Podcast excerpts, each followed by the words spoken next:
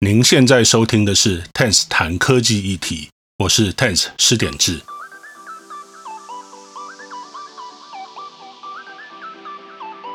科技不只带来便利，同时也对每个人产生巨大的影响。除了享受科技带来的便利，我们要如何利用、善用科技的力量，避免科技带来的负面影响？欢迎和我一同思考。欢迎大家收听《Tens 谈科技议题》第六集的播出哦。那在这一集，我们要跟大家来分享一个呃，可能大家有点听过，但又不是很熟悉的议题哦，就是呃，骇客骇侵攻击。那大家总会觉得说，好像呃，偶尔会看到一些跟骇客攻击有关的一些事情，可是好像更多的是在一些电影啦、影集，或者是在一些那个呃故事里面。听到这样所谓骇客攻击的事情啊，那但于对于对于这种骇侵攻击，到底有没有在自己的身边发生，可能并不是那那么有概念。而且我们的新闻，尤其在台湾的新闻，好像也不太报道这些跟治安相关的一些事件。那如果有报道的话，也把它当成一种呃。街头巷尾在谈的一些话题，那并不并没有真的很正视这些骇侵的事件对于我们呃个人乃至于国家社会可能造成的一些影响跟冲击哦。嗯，不过事实上啊，我们如果去看一些比较专业的治安相关的媒体报道，其实就会看到一个很惊人的事实啊，也就是说，不管是在国内还是国外啊。这种骇客攻击的这个事件，基本上是天天在发生，而且它的不管是攻击的手法，或者是攻击造成的影响，这些攻击的目的，还有这些背后，呃，在后面支持这些骇侵者的各种各样的一些呃新闻哈。大家看，各位看到大概都会觉得非常不可思议，没想到它的影响是这么的严重，那影响的范围如此的普，如此的广哦，而且它甚至可能会对呃，不只是对台湾啦，就是对全世界很多国家，其实都构成呃，不管是在国家安全或者是社会安全的。众多威胁啊，那所以这个其实是一个值得我们严肃来探讨或者是正视的问题。那我们今天就会花一点时间来跟大家讲一下，呃，过去几年来曾经发生过的各种的骇侵行为的一些案例，然后另外也跟大家来聊一下，到底这些骇客他们进行这些所谓骇客侵入攻击的动机跟目的到底是什么？那背后又有哪些人在支持他们？好，一开始我们先来谈一下这几天在国内所发生的一些跟害青事件相关的新闻哦。呃，首先是在这两天哈，呃，中山大学就是高雄的中山大学，其实发生了一件就是还蛮有点恐怖的事情啊，就是有一些骇客，我们不知道这些骇客是谁，那从哪里来？那他们骇入了中山大学所使用的 OpenMail。的一个电子邮件系统，然后他们骇进这个电子邮件系统要干嘛？他们其实在监视啊，就是中山大学里面有十位以上的呃两岸的研究学者，就是主要是中山大学政治系的学者。那呃，他们在监看这些学者的在 email 的里面的一举一动啊。那受监看的对象其实。非常集中，包括政治学研究所的所有教授，以及部分在两岸相当活跃，或者是对台湾公共事务有相当呃多的关注的，比如说亚太所或者是政经系的教授。好，那这个其实是一个这两天发生的一个骇侵的新闻哈，跟台湾有关的。另外，在台大也发生了类似的一个状况啊，就是呃台大的一个呃。课程管理系统，那这个课程管理系统被台大资工系的同学害进去了，然后把所有的呃考试的成绩啊都改成八十七分了。这个后来台大校方有出来澄清说，其实就是一场误会了。那是台大资工系的同学在测试的时候啊，就直接把呃对外的正式的系统拿来做测试，结果就把里面的资料库都给改掉了。那校方就后来用过去的备份来回复，就把那个这个系统里面的资料就把它恢复正常了。所以这个看起来虽然不像是传统一般的骇客攻击，但是呃如果自己的学生都可以把资料库改成这样的话，那是不是外面的骇客攻击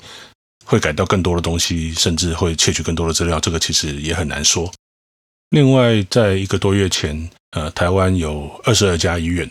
也遭到疑似勒索病毒，所所谓的勒索软体的恶意攻击哦。那这种勒索软体它是这样，就是呃，我想各位可能有听过，之前有一个恶意勒索软体叫做 WannaCry。那一旦你的电脑中了这个恶意软体的呃病毒之后呢，它会把你电脑里面所有的资讯全部都用密码把它锁起来，然后很难解密。那接下来呢，你就会收到一个指示，就是告诉你说要把呃比特币或者是其他的汇款用什么样的方式把它汇到某一个账户里头去，否则被上锁的资料就没办法解开。那当然你就会造成没有办法继续使用你的电脑来工作。那我们的医院有二十二家也中了这个样子的勒索。呃，病毒的攻击哦，好，在我们的 show note 里面有列出一个连接，那个是卫福部，它对于这些二十二家医疗院所被勒索病毒攻击的事件有一个说明啊。那照卫福部的说明是，他们都已经把这些病毒处理掉了，那并没有造成这些医疗院所的运作呃受到任何的影响。那当然，这听起来是一个呃非常完美的结果。那事实上，呃，国外的案例恐怕就没有这么完美，有一些城市遭到非常严重的勒索攻击。之后，整个市政完全停摆。那比如说像呃美国的一个很大的城市叫做巴尔的摩，那包括像南非第一大城约翰尼斯堡，那其实都曾经在最近几个月遭受过严重的呃勒索软体的攻击啊、哦。那像巴尔的摩的话，他甚至还付了赎金啊，照歹徒的要求，把赎金用比特币付了出去之后，但是仍然有部分的市政系统里面的资料没有办法回复，那也造成他包括警政啊，那包括他的一些呃交通违规罚单或者是一些呃公务员的薪水啊之类的都没有办法照常运作，那对市政造成很大的困扰。然后，除了政府组织之外呢，其实企业也常常遭到各种骇客团体的攻击哦。那一方面，企业本身它比较有钱嘛；那另外一方面，它有很多有价值的用户资料啦，或者是一些他们独家研发的一些技术，甚至商业机密。那这些都是骇客团体非常非常想要取得的一些资讯哦。比如说，像最近一个很有趣的案例啊，也不能说有趣啦，就是看起来就是蛮恐怖，而且损失很大的案例是发生在日本。那日本有一家很大的媒体集团叫做 Nikkei，就是日本经济新闻哦。那日本经济新闻这个媒体，它的纽约分公司有一个员工，那收到了一封 email，那这个 email 看起来是他的主管指示他，然后要汇一笔。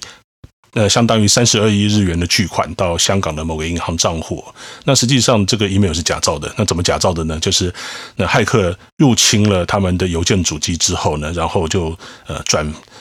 就冒用主管的一个名义，然后发信给他们的员工，然后在信里面指示这些员工呃去。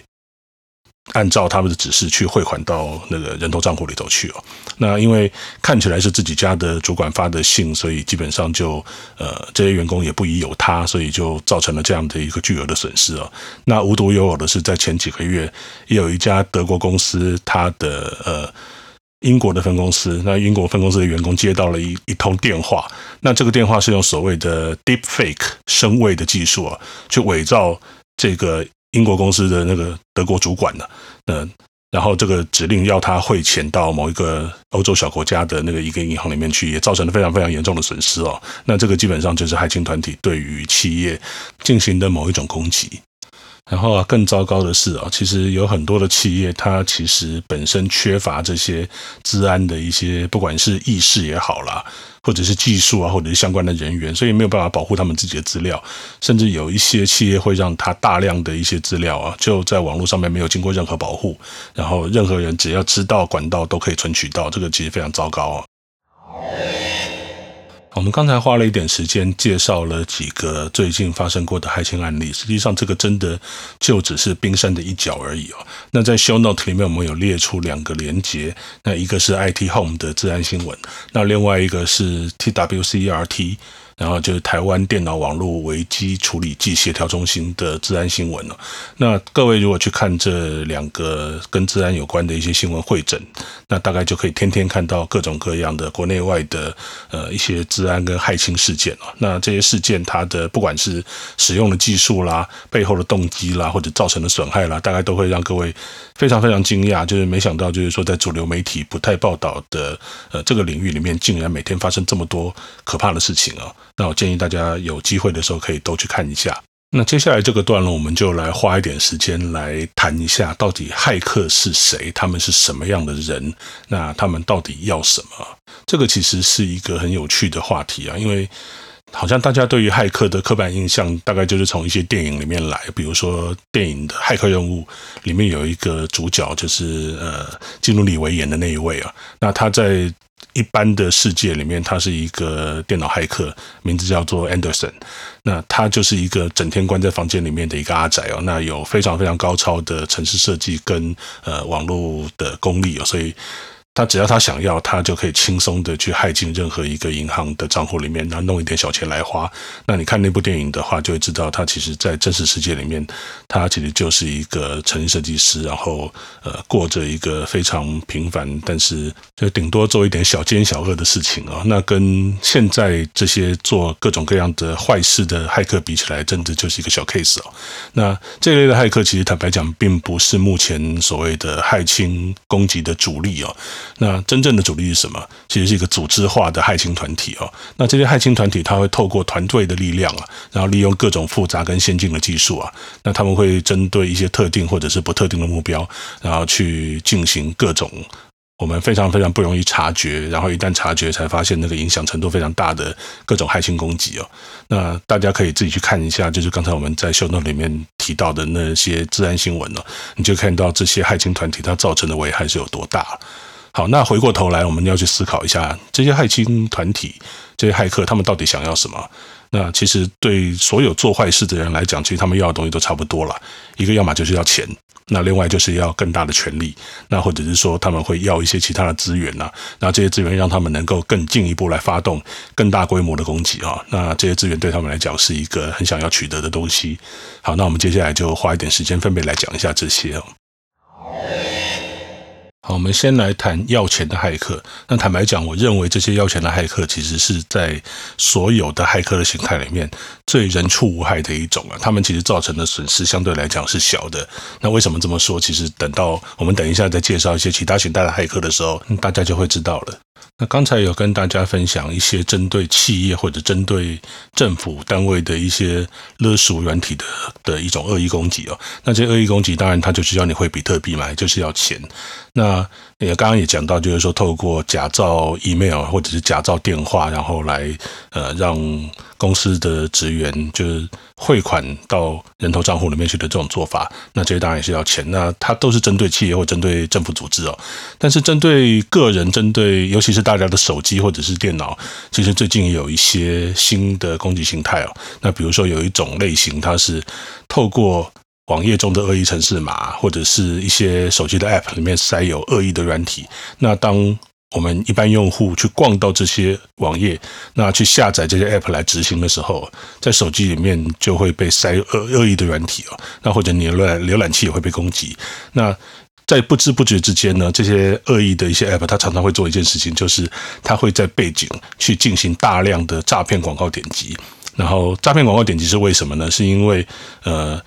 在这一类的广告联播网里面，如果说今天我是一个广告代理商，那我从我这边发出去的呃广告的点击呢，我是可以跟比如说像 Google 啦、Facebook 这一类的那个大型的平台去分分润的。所以呢，这一类的诈骗点击其实会造成广告联播网非常非常大的损失，因为实际上这些广告虽然感觉上好像有显示出来，实际上并没有人看到，它都是诈骗的点击哦。那我们看到其实有蛮多的一些诈骗的 App，它会用各种各样的方式去包装，比如说大家很喜欢的那种呃美拍的相机啊，会帮你自动套各种滤镜，把把你的人拍得非常漂亮的。那或者是会透过一些其他的游戏啦，或者是呃 VPN 这一类，大家会常常想要用的。App，那实际上在它的 App 城市里面就暗藏了这些诈骗的机制哦。那另外除了呃这一类的诈骗广告点击之外呢，它还有一种形态是会在你的手机或者是电脑去利用它背景的计算力哦。然后偷偷的挖矿，那大家都知道，其实挖矿是一个非常非常耗费系统资源的计算哦。所以一旦你的手机或者电脑被植入这一类的恶意挖矿程式的话哦，它会首先会用掉非常非常多的电，所以你会感觉到你的手机或者笔电呐，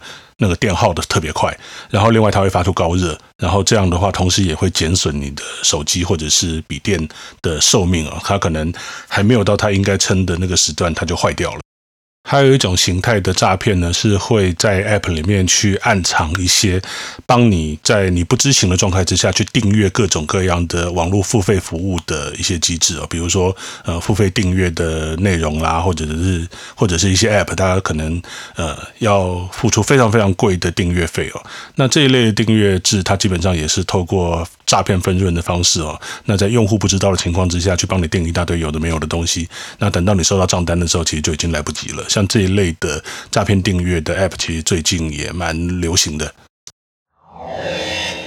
那我们刚才讲到的是要钱的骇客，那这些要钱的骇客，我们说他可能不是最麻烦、最可怕的。那哪一种骇客比较可怕？有一种就是这些骇客他其实要的是能够用来部署后续攻击行动，让这个攻击的对象或者是他的影响变得更大、更严重的这些骇客。那这个是一种比较可怕的。那比如说他们会想要什么东西呢？一种是他们会想办法渗透到一些电脑系统里面，然后在关键的时刻来发动更大规模的攻。攻击哦，举举例来说啊，有一种攻击的方式叫做僵尸网络。僵尸网络是什么东西呢？就是说我同时利用方法想办法在很多很多的手机或电脑里面去植入一个所谓的机器人的城市。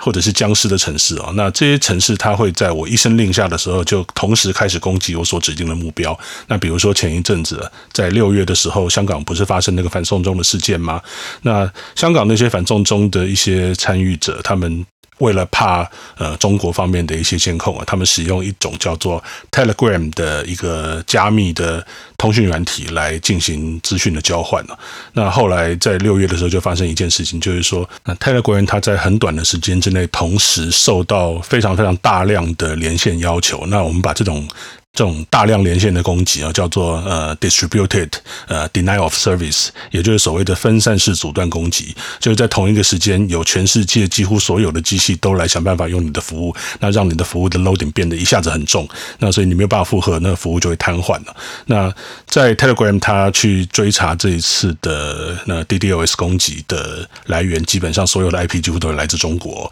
那所以这个基本上是一个呃很典型的透过僵尸网络去放。出来的一种攻击啊，那类似的 DDoS 攻击，其实大家只要在网络上搜寻一下关键词，就会发现非常非常的多。那这一类 DDoS 攻击，主要都是透过预先被骇客布置在众多电脑或者是手机里头的这些所谓僵尸或者机器人大军来进行的哦。然后，另外这一类骇客他会非常有兴趣的一种东西，就叫做资料，就是他可以取得很多很多的资料，那来作为未来潜在的攻击目标的列表。那或者他甚至可以把这些资料拿去卖，比如说像啊，有一些企业它会有很多的用户资料，那这用户资料它会包括蛮多的所谓机敏资讯，就是机密或者是敏感的一些资讯，比如说。呃，一些个资、个人的真实姓名啊、性别、呃，你的出生年月日啊，然后你的呃 email、手机电话，然后或者是各种各样的跟金融相关的资讯，那或者是你的住址这一类的一些个资呢，其实往往。我们在使用各种网络服务的时候都会提供。那一旦这些企业或者是政府单位，它拥有我们这些资料，没有把它保管好，被骇客偷走的话，其实有的时候它的影响就会非常大。那这些资料它可以用来进行进一步的分析，然后去锁定他们想要攻击的目标，或者是直接把这些资料拿去，不管是暗网或者是一些其他的管道，让想要取得这些资料的人可以拿去做坏事哦。那如果各位有在关心治安新闻的话，刚才除了我们所讲到的这些为了钱或者是为了要窃取资料所进行的骇客攻击之外，其实还有另外一种形态是最近经常拿出来被讨论的，而且它的影响也越来越厉害的一种，就是呃。国家跟国家之间台面下的一种骇客攻击哦，那有很多国家利用了一些骇客团体来组成所谓的网军，那透过网络来进行各种各样的情报战哦，那他们要做什么事情？包括去窃取呃敌国或者是一些呃对手国家的机密资料，然后他们要监控一些重要人物的活动或者是他们的通联记录，那。他们甚至有的时候会在必要的时候进行关键设施或者是一些呃敌方的一些电脑系统或资料库的破坏，那或者是连接到一些真正的政治军事行动啊。那这一类的骇客团体，其实它有一些是呃长期存在，而且它长期的针对某一些特定的目标，去用各种各样的方法去进行骇客活动啊。那在治安界里面，其实有一个专有名词，把这些骇客组织叫做 APT。也就是所谓的 Advanced Persistent Threat，进阶的持续性威胁啊。那在全世界其实已经被治安界陆续标定的大概有几十个这个样子的 APT 组织哦。那每一个 APT 组织它会有个编号，那甚至会有一些呃代号，那就有点像有有个 APT 组织叫做那 Funny Bear。那有一些组织会被取上其他的名字啊。那这些 APT 的骇客团体，其实它很多在背后都有国家力量支持哦。那帮这些国家来进行各种情报征收啦、窃取啦、监听啦、散布恶意软体，甚至直接破坏的一些呃骇客行动哈。那通常在我们在治安界里面会看到，目前已经比较能够确认，透过这些 APT 组织来进行国家级骇客的幕后的黑手国家，那当然包括美国，然后有中。国、越南、伊朗啊、俄罗斯啊、以色列、北韩、乌兹别克和沙乌地阿拉伯等等啊，那我们这个这些现在看到的是已经大概被治安界大概可以找出呃 APT 组织跟国家之间连接的大概这些名单，但是实际上一定还有更多的国家暗中也在做这些事情，只是还没有浮到台面上而已哦。好，那这些 APT 的骇客团体他们会做什么样的国家级的骇客的攻击呢？我们就来看几个案例哈。有一个最近的案例是中国背后支持的一个叫做 APT 四十的组织哦。那他做什么事情？他是针对“一带一路”相关的一些国家，那针对这些国家的跟国防有关的一些研究机构啊，不管是呃大专院校啊，然后军事研究啊，或者是呃国防工业的一些厂商哦，那对他们进行攻击。那他这攻击的目的是为了要去取得一些和海军的科技相关的一些机密资料啊。那另外再来看俄罗斯，俄罗斯其实在它有很多很多的非常强的一些治安高手，但是也有很强的骇客。那在俄罗斯其实也有很多跟俄罗斯相关的一些 APT 组织啊，其中有一个他在做的事情是大规模的去骇入西方的一些企业，它内部的一些物联网装置，比如说像什么印表机啦，然后一些那个可以连上网络的一些监视器镜头啦等等。那这是骇入这些东西要干嘛？那首先呢，它可以当做一个攻击的跳板，就比如说在这些装置里面。去植入我们刚刚所讲到的僵尸或者是机器人网络的一些程式哈，那伺机来发动进一步的攻击，那甚至它可以透过骇入这些物联网装置哦，那更进一步的去骇入更重要的一些系统主机哦，那就取得企业内部的一些机密资料。好，那国家会利用这些骇客组织来进行一些台面下或者是不方便由国家主动。台面上去做的一些事情啊，那但是也现在有越来越多的国家，它也在它的那个正规的整个军事的那个架构里面去成立正规的网络军队哦。那比如说像美国，它就在美国国防部的辖下哈，去成立了一个叫做 US Cyber Command，就是网络作战司令部的一个单位哦。那这个单位它会去担负一些真正的攻击任务，比如说在八月的时候，他们就针对伊朗的一个呃。革命卫队哦，他针对他的网络资料库去进行了一场军事攻击。那这个攻击呢，成功的破坏了这个资料库。那他的目的是一方面要报复先前美军无人机被伊朗击落的一个攻击行动。那另外一方面呢，在前一阵子在波斯湾曾经传出过那油轮被攻击的事件。那美国认为这件事情是伊朗所策划的，所以透过这个攻击行动，他也去。阻止呃航行在波斯湾的各国游轮呢再次遭到伊朗的攻击。那另外呢，他们也曾经在六月的时候骇入伊朗的飞弹射控系统，让这个射控系统整个瘫痪掉，就没有办法用来进行攻击了。所以我们相信，除了美国之外，一定会有越来越多的国家呢，就把这些网军当成是一个正式的军种啊，就在传统的陆海空三军之外，再加入一个网络作战的部门哦。好，那讲到这边，其实我们所谈的蛮多种不同的呃，骇青的组织，或者是他们的攻击的样态，那或者是他们攻击的目的，那其实这些都还真的只是冰山一角。那希望大家有机会的时候，如果去看一下，呃，我刚刚提到的各种各样的治安新闻会诊，你就会发现说，真的骇客攻击的行动啊，它不但越来越多元，它采用的技术越来越难侦测，而且它所造成的损害也是比我们想象中的大很多。那各位听到这边可能会觉得说，诶，这些东西好像。讲了半天，还是跟主要是跟大企业或者是跟一些比较敏感的一些组织啊或者国家有关，但是实际上并不是这样，就是说个人其实呃也。越来越会成为攻击的目标，比如说我们刚刚所讲到的，你的手机、你的电脑可能就会成为骇侵攻击的跳板，变成机器人军团或者是僵尸网络的一部分哦。那甚至就是说，各位的账户里面的钱呢，可能也会因为各种恶意攻击，然后就被搬走了。那这些损失其实是呃越来越多，而且它的造成的这些损失的那个项目或者是它的损失的额度哦，其实。也会蛮超过我们的想象的，所以在这一集的节目，我们就希望让各位有所警觉啊。就是我常常听到很多人在讲说啊，这些害群攻击跟我没有什么关系啦，因为我也不是什么重要人物啦，所以不会有人想要我的资料，不会有人想要来 hack 我。其实。坦白讲啊，这个都是非常错误的一种论调。就是说，现在的骇客攻击，其实只要你有一点点价值，你就会成为目标。那不管是你是大的单位还是小的个人，其实都一样。所以在听完今天的节目之后，我会希望大家要建立起一个正确的观念，就是说，其实没有人可以自外于骇客的攻击，因为真的骇客就在我们的身边。好，那接下来呢？那到底该怎么办？一般人要怎么样自保，才能避免被害，或者是变成一个骇客的跳板，然后不但害了人，也害了自己啊？那这个其实它会是又是另外一个很长的内容，所以我们会在下个星期的节目里面再跟大家继续来聊这个话题。所以这个就是今天 Ten's 谈科技议题第六集的内容，也希望大家喜欢。那也欢迎大家下个星期继续来收听我们这个 Podcast Ten's 谈科技议题。好，我们下一集再见，谢谢。以上就是这一集 Ten's 谈科技议题，谢谢您的收听。那如果您觉得这个节目很好，也很喜欢这个节目的内容的话，请您帮我按五颗星的评价，或者分享到您的社群平台，让更多听众知道这个 Podcast。也欢迎您在您使用的 Podcast 平台中发表评论和想法。那如果大家对这个 Podcast 有任何的意见的话，呃，欢迎来信到 Podcast at tens.net podcast at tenz 点 net 我们就会收到您的意见了。那我们下一集再见。